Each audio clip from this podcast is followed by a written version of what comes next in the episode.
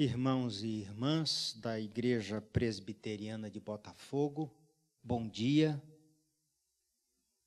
Eu quero saudá-los com a graça, o amor e as consolações do Espírito Santo. Desejar a vocês toda a felicidade do mundo, essa igreja irmã, Igreja Presbiteriana de Botafogo, que faz 114 anos, uma igreja histórica da Igreja Presbiteriana do Brasil. Minha saudação aos irmãos e irmãs, mas especialmente ao pastor de vocês, Reverendo Cid, que me fez o convite. Eu deveria estar esse fim de semana no Rio de Janeiro. Que um caipira na cidade do Rio de Janeiro. Perdi a viagem eu espero que o pastor me convide de novo para estar com vocês. Por outro lado, sinto-me bastante tranquilo, confortável para a mesma distância é, enviar a vocês uma fala de Deus é, alusiva ao aniversário da Igreja Presbiteriana de Botafogo. Feitas as saudações, é, permitam-me, irmãos e irmãs, também agradecer um casal muito amável, muito bom comigo, que está gravando a minha fala, o meu sermão, aqui da Igreja Presbiteriana de Presidente, de Presidente Prudente, onde eu sou pastor auxiliar. Uma igreja com 80 anos, os 80 anos feitos o ano passado, nós celebramos. E como eu sou um pouco perfeccionista, eu pedi ao Jairo. O Jairo trouxe a esposa, a Débora, e bondosamente, vejam vocês, quarta-feira, amanhã feriado em, em, São Paulo, e penso em todo o Brasil, e eles é, comigo, é, dedicando um pouquinho da, da hora deles, das horas deles comigo, aqui na igreja. Essa gravação, então, eu faço questão de, enquanto falo, o Jairinho se propôs a mostrar também o nosso templo, que é um templo muito bonito no interior de São Paulo. Nós estamos bem distantes de vocês, mas assim a gente fica um pouco um pouco mais próximo. Queiram por gentileza, abram as suas Bíblias no livro de Ageu, no capítulo 1 do versículo 1 ao versículo 11. Ageu, livro de Ageu, ele está entre Sofonias e Zacarias, um livro pequeno, não é o menor do, do Antigo Testamento, mas um livro pequeno e importante, e às vezes até um livro um pouco esquecido de todos nós nesses tempos. Ageu capítulo 1, de 1 a 11, versículo 1 ao versículo 11. No ano segundo, no segundo ano do rei Dario, no sexto mês, no primeiro mês, dia do mês, veio a palavra do Senhor por intermédio do profeta Ageu a Zorobabel, filho de Salatiel, governador de Judá, e a Josué, filho de Josadaque, o sumo sacerdote, dizendo: Assim fala o Senhor dos exércitos. Este povo diz: Não veio ainda o tempo, o tempo em que a casa do Senhor deve ser edificada. Veio, pois, a palavra do Senhor por intermédio do profeta Ageu, dizendo: Acaso é tempo de habitardes vós em casas apaineladas, enquanto esta casa permanece em ruínas? Ora, pois, assim diz o Senhor dos Exércitos: Considerai o vosso passado. Tendes semeado muito e recolhido pouco. Comeis, mas não chega para fartar-vos. Bebeis, mas não dá para saciar-vos Vestivos, mas ninguém se aquece, e o que recebe salário, recebe-o para pô-lo num saquitel furado. Assim diz o Senhor dos Exércitos: Considerai o vosso passado. Subi ao monte, trazei madeira e edificai a casa, dela me agradarei e serei glorificado, diz o Senhor. Versículo 9: Esperastes o muito, e eis que veio a ser pouco, e esse pouco. Quando o trouxestes para casa, eu com um assopro o dissipei. Por quê? Diz o Senhor dos Exércitos: Por causa da minha casa que permanece em ruínas, ao passo que cada um de vós corre por causa de sua própria casa. Por isso, os céus sobre vós retêm o seu orvalho, e a terra os seus frutos.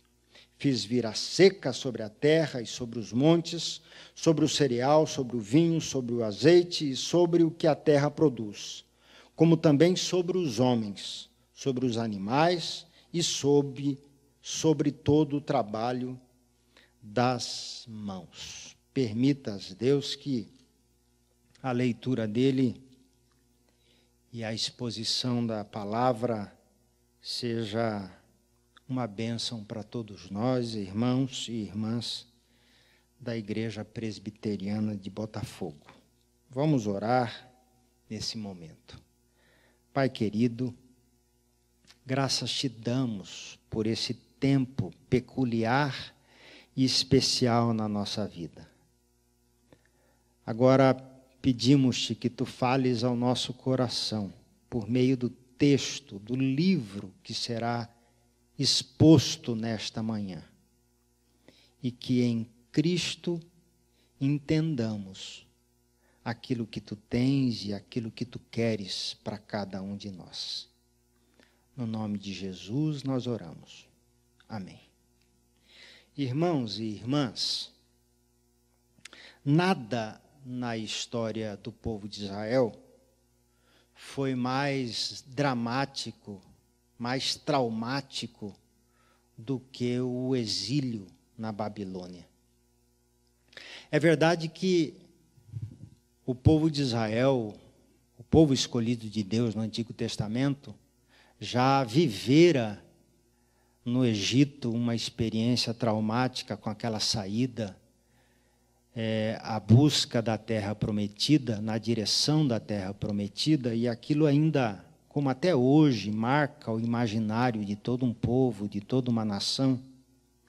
Mas nada foi mais difícil, nada foi mais doloroso, traumático do que o exílio do povo de Jerusalém, no caso específico, Judá, capital Jerusalém, pós-reino dividido, Israel se dividindo, norte e sul, nada foi mais difícil para o povo de Jerusalém, o povo de Judá, do que o exílio na Babilônia ao longo de 70, 70 anos.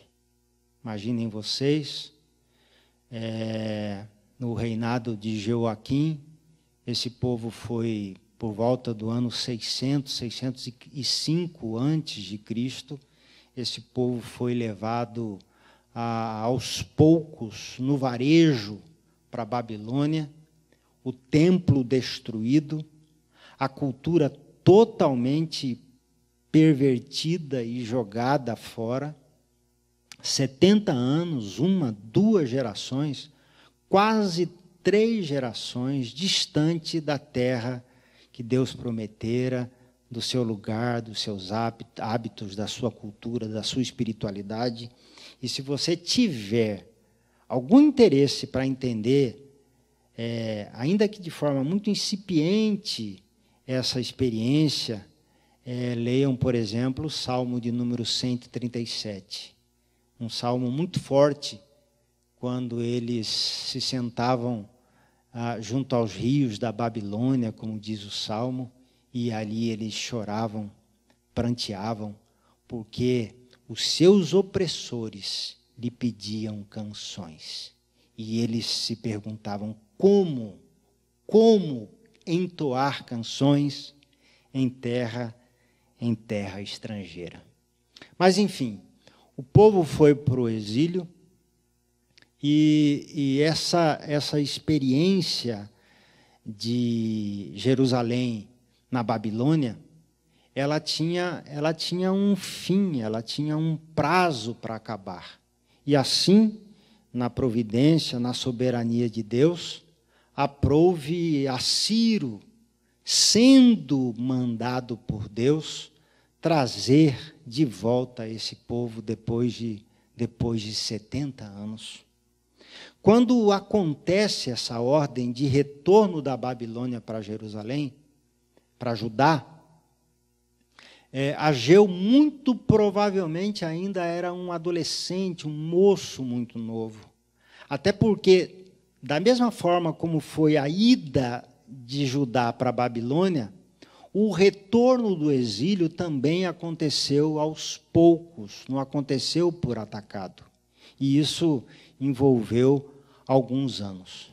Ageu, menino, moço ainda, é, começa a se preparar e, e a sonhar com um retorno ordenado por Ciro de volta para Judá e para Jerusalém. A, a ordem agora, segundo o livro de, de Ageu e outros livros que compõem essa história de retorno da Babilônia para Jerusalém, a ordem era muito específica. O povo de Jerusalém deveria voltar e, antes de quaisquer coisas, construir o templo há 70 anos atrás, destruído e aniquilado. Até porque o templo era local, segundo aquela época, de habitação de Yahvé, de Jeová, o Deus poderoso. E é aí que esse povo começa a voltar com essa recomendação. Cinco anos, dez anos, quinze anos, o povo volta, retorna. E agora, já instalado em Jerusalém, cada um começa a procurar os seus próprios interesses, buscar a construção das suas próprias casas, e casas muito bem apaneiladas, como diz o, o texto que nós acabamos de ler.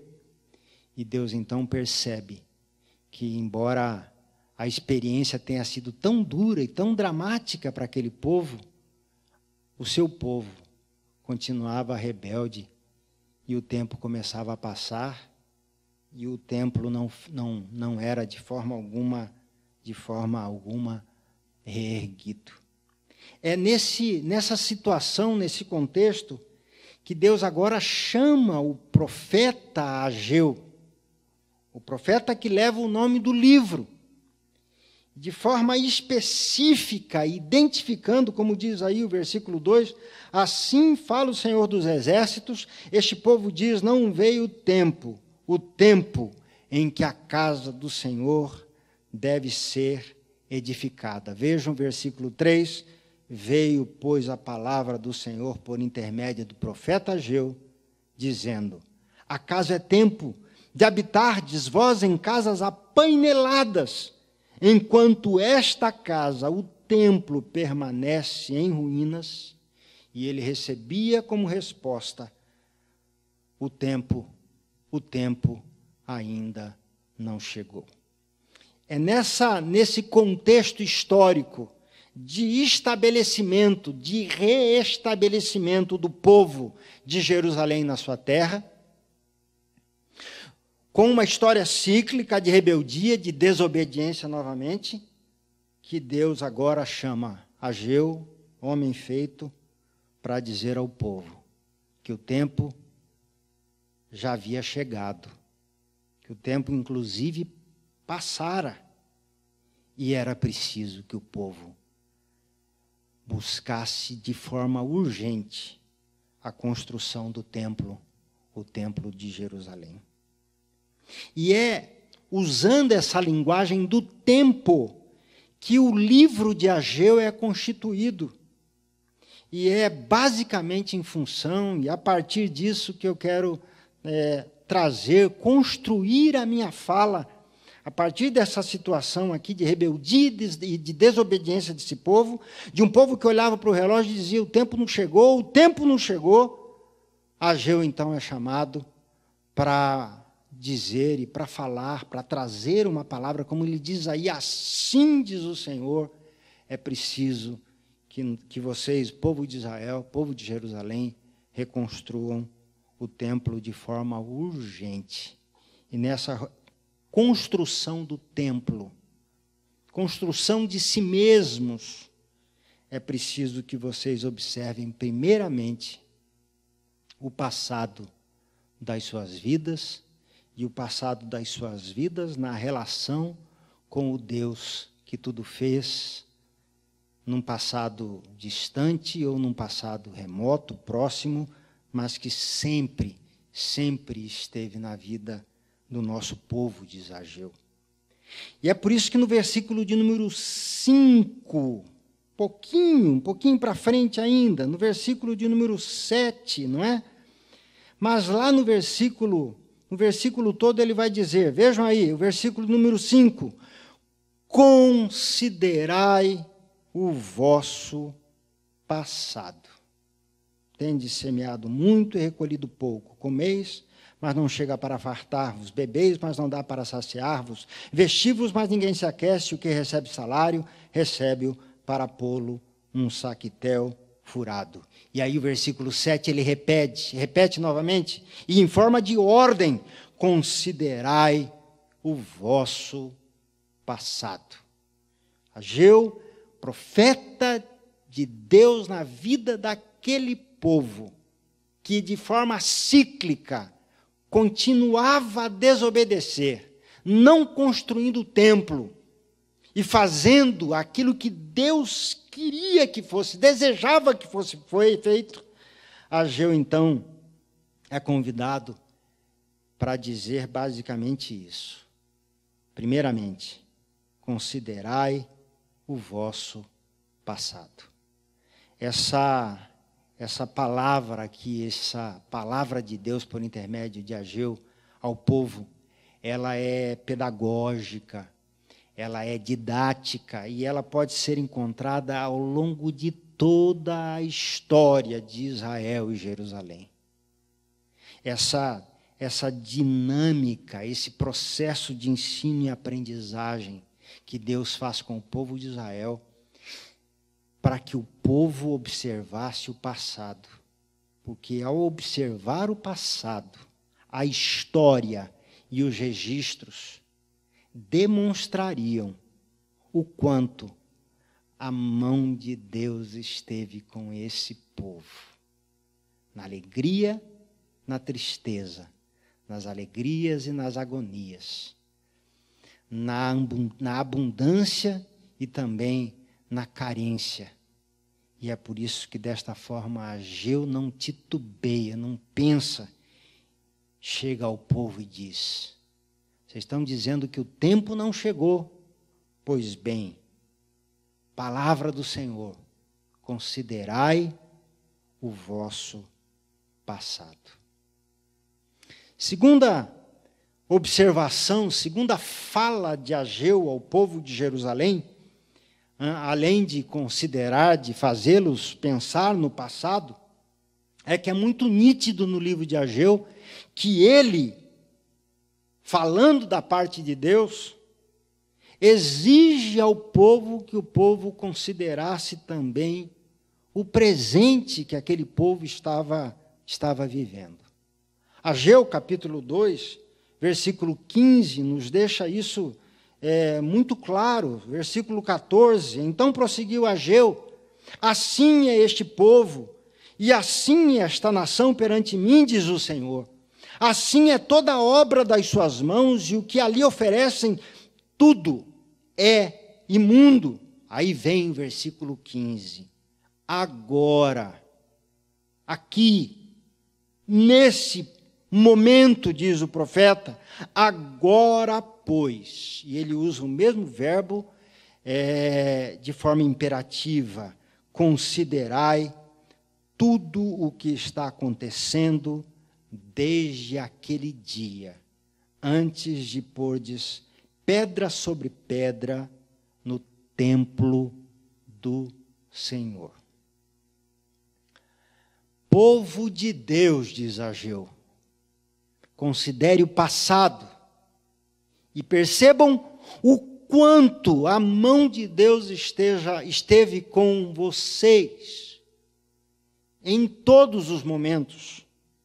Mas agora, considerem esse momento que, infelizmente, não lhes é propício de forma alguma, porque se a gente ler aí todo o livro de Ageu, a gente vai perceber na leitura que todos fazemos que o povo vivia uma enorme carência de absolutamente tudo e não era essa a vontade, não era esse o desejo de Deus para aquele povo.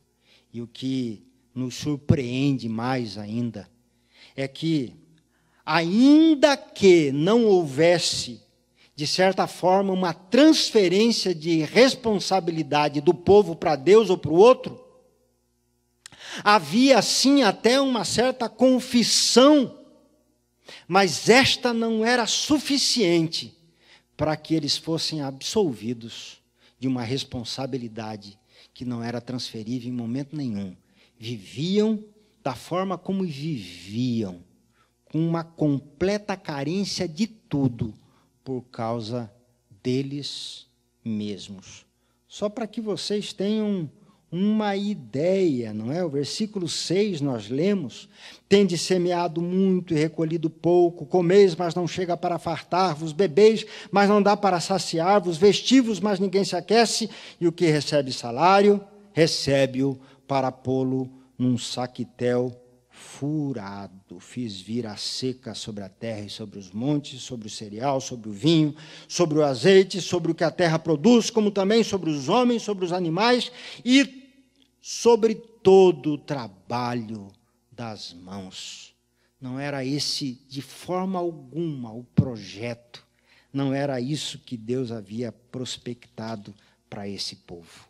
E Ageu, então, no meio dessa desobediência, Ageu, profeta de Deus, falando da parte de Deus, se posiciona e diz: gente, vocês estão olhando para o tempo, dizendo que o tempo não chegou para a construção do templo. Considere o passado, para olhar para trás e perceber o que Deus fez por vocês. Mas considerem o presente, o aqui e agora. Talvez olhando para a realidade adversa que vocês vivem, provavelmente alguma coisa pode pode ser feita no que diz respeito a nortear as suas vidas para que vocês façam aquilo que Deus quer que seja seja realizado. Mas irmãos e irmãs, o texto, o livro pequeno de Ageu não termina ele nos leva a pensar que o povo deveria considerar o passado, considerar o presente, mas o texto ainda nos informa com bastante esperança ao olhar para o horizonte daquela nação e para a sua história, que era preciso que o povo acreditasse no seu próprio futuro. Vejam um versículo, do versículo 20 em diante. Veio a palavra do Senhor, segunda vez a Ageu, ao vigésimo quarto dia do mês, dizendo: Fala a Zorobabel, governador de Judá, farei abalar o céu e a terra, derribarei o trono dos reinos e destruirei a força dos reinos das nações, destruirei o carro e os que andam nele, os cavalos e os seus, e os seus cavaleiros cairão um pela espada do outro naquele dia. Versículo 23 é maravilhoso. Naquele dia, diz o Senhor dos exércitos: Tomar-te-ei, ó Zorobabel, filho de Salatiel, servo meu, diz o Senhor, e te farei como um anel de selar porque te escolhi, diz o Senhor dos Exércitos. Nesses poucos versículos conjugados num futuro, que dá uma esperança enorme a Ageu e deveria dar uma esperança ao povo também, Ageu então resolve dizer ao povo que, a despeito da rebeldia e desobediência daquela nação, que olhava o tempo e dizia que o tempo não, não chegara ainda naquela época, Ageu impõe aqui um verdadeiro caroz, o tempo de Deus, para dizer, a despeito do passado, desse presente, eu quero que vocês acreditem que eu farei de vocês como um anel de selar. E a razão é básica, todos conhecemos. Porque eu escolhi o povo de Jerusalém. E por conta dessa aliança, desse pacto da graça, da gra gratuidade de Deus, porque eu escolhi, eu tomarei todas as providências para que vocês tenham um futuro maravilhoso um futuro de um povo que deveria e que deve ser abençoado em função do meu da minha escolha, do meu desejo de te amar independentemente da desobediência e rebeldia de toda uma nação.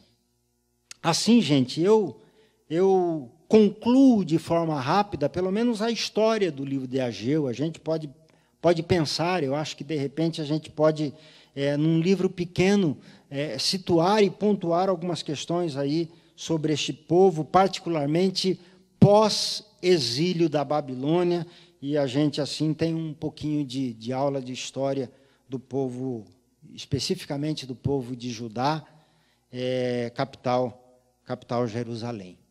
Mas eu quero ainda pedir a vocês um pouquinho da paciência de vocês para que eu a partir desse texto, aplique, aplique a palavra à nossa vida e assim a gente seja edificado, sobretudo desafiado por Deus.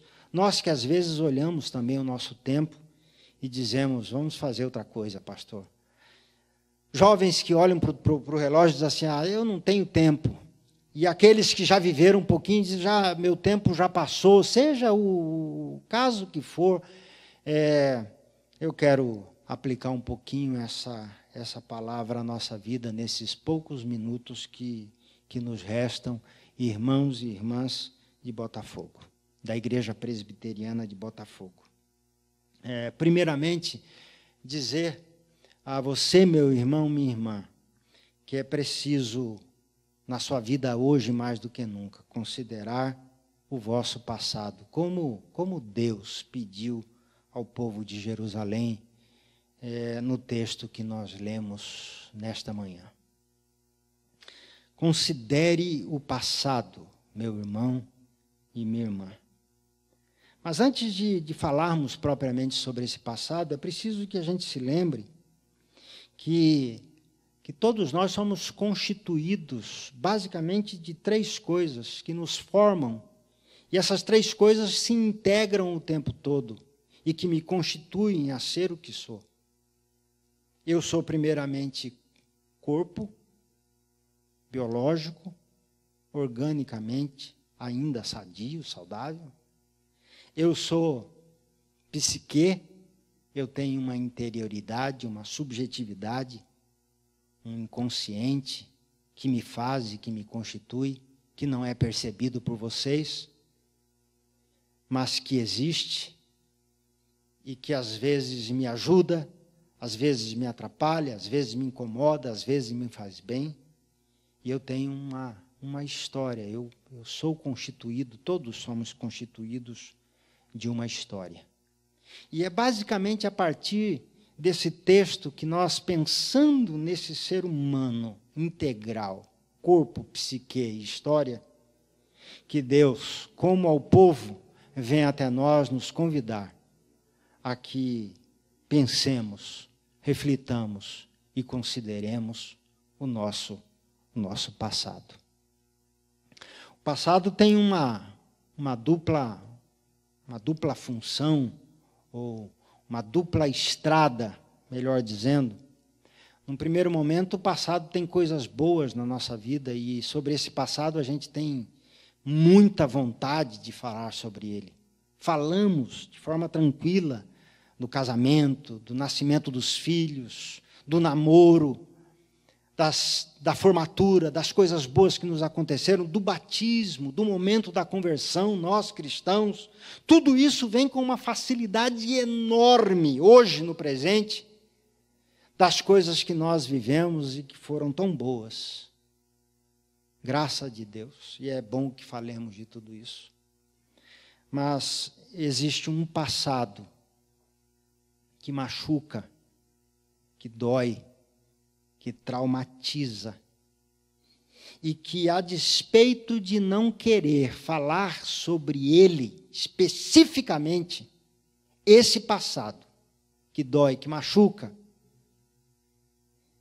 vez por outra, é acordado na minha, na minha vida, por meio dos sonhos, por meio da depressão, da ansiedade, do, da ausência de perdão, o que nos causa muito, muito desconforto, mesmo vivendo no atual momento chamado, chamado presente.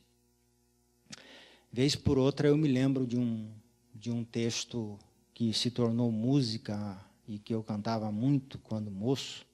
Se um dia eu pudesse ver meu passado inteiro e fizesse parar de chover nos primeiros erros, minha vida viraria sol, meu mundo viraria sol, mas só chove, só chove, só chove.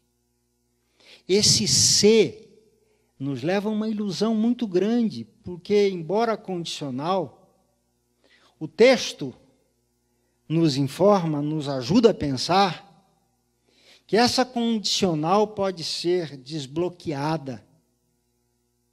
E é preciso, e eu tenho com muita força dito às pessoas que me procuram de forma pastoral, que é muito bom que curemos a nossa vida hoje, mas que nós façamos isto a partir do passado que nos constitui, que nos faz e de onde andamos sempre a partir dele, dele que ficou lá atrás. Minha primeira palavra aqui, já aplicando o texto, irmãos e irmãs, considere o passado. E e passem um pouco por cima da forma como nós devemos, inclusive, do como considerar esse passado, sendo necessário que alguém nos auxilie a pensar esse passado. Seja um psicólogo, seja um psiquiatra, seja um pastor, seja um amigo, mas é preciso. Da mesma forma como Ageu convidou o povo a olhar o passado, é preciso que nós façamos isto hoje mais do que nunca, consideremos consideremos o nosso nosso passado. Mas irmãos e irmãs, é preciso também, como diz o texto aqui, considerar esse momento chamado hoje, aqui e agora, que nos conduz a pensar e a viver e que não tem outra forma de de, de fazer do que enfrentar isso que a gente chama de vida. Há pouco tempo conversava aqui com a minha irmã Débora e a gente compartilhando um pouco essa essa possibilidade de, de imprevisibilidade na vida. De repente, as coisas mudaram e é preciso pensar esse hoje sem a certeza do que vai ser. E é fantástico que, por um lado, somos chamados a um exercício de fé, e não tem outro jeito. Somos convidados a crer, como diz aqui Ageu, agora, pois, considerai tudo o que está acontecendo, antes de pordes pedra sobre pedra no templo do Senhor. Agora é hora de pensarmos essa vida. E, a despeito das dificuldades, sabermos vivê-la em todos os sentidos, valorizando as coisas simples que nunca valorizamos. Ao menos agradecendo no presente as coisas básicas que Deus nos dá e que às vezes sequer paramos para agradecer. Daí a mensagem de Cristo: não andeis ansiosos de coisa alguma, pronto ao que a vez de comer ou beber. Observem as aves do céu, considerem os lírios do campo, não trabalham, não fiam. Eu, contudo, vos afirmo que nem Salomão, em toda a sua glória, se vestiu como qualquer desse lírio, desses lírios do campo. Observem, observem o hoje e tratem esse presente da melhor forma possível, antes de acumular pedra sobre pedra, antes de sobrecarregar, é hora, talvez seja esse convite aí, uma das coisas mais é, bondosas de Deus na nossa vida, no que diz respeito a esse tempo de pandemia. Mas encerrando, irmãos e irmãs, eu quero terminar dizendo que nós temos também a gratuidade, o presente de Deus, de a despeito do nosso passado, do nosso presente, nós temos a, a esperança nós temos o horizonte aberto que brilha para nós e nos convida a olharmos para frente. Como povo hoje, igreja eleita em Cristo. Por isso que esse texto, de todas as formas, ele é messiânico. É um convite a pensarmos no Cristo, que tirou o templo da materialidade do físico e trouxe esse templo para dentro, para dentro do meu corpo, dentro do meu coração, a ponto de Paulo dizer: somos somos o templo, o templo do espírito onde onde Deus habita. Esse povo escolhido, a despeito do passado e do presente, tem a absoluta certeza de que lá na frente Deus estará conosco. Farei como um anel de selar, porque eu te escolhi. Isso é, motiva o nosso coração a olharmos para as estrelas e cobrirmos a nossa vida de esperança, na certeza de que o tempo pode até não estar bom as dificuldades podem ser intensas. A, a ausência de, de coisas que digam para nós, que nos conforme sobre o que vai acontecer, é, tem sido quase que raro. Mas é preciso que a gente entenda que nessa caminhada, Cristo prometeu que nos daria a força e estaria conosco. E uma promessa com certeza ele nos deu. Que lá na frente, na chegada, chegada que se transforma em bênção para a nossa vida, ele estará conosco e nos dará a sua coroa. Mantenhamos, irmãos e irmãs, a nossa esperança. Igreja Presbiteriana de Botafogo, Considere o passado, nesses 114 anos. Considere o presente, nesse momento difícil para todos nós. E considere o futuro, com a certeza de que Deus estará conosco ao longo de uma vida que Ele mesmo projetou para todos nós. Feliz aniversário de 114 anos. Reverendo Cid, anjo de Deus nessa igreja. Receba o meu abraço. E por meio dele, toda a igreja seja acolhida pelo pastor Saulo, aqui de Presidente Prudente, pastor auxiliar aqui de Presidente Prudente, e toda a comunidade, a Igreja Presbiteriana de Presidente Prudente, também manda a saudação à Igreja Presbiteriana de Botafogo. Deus abençoe a todos nós, um beijo e um abraço.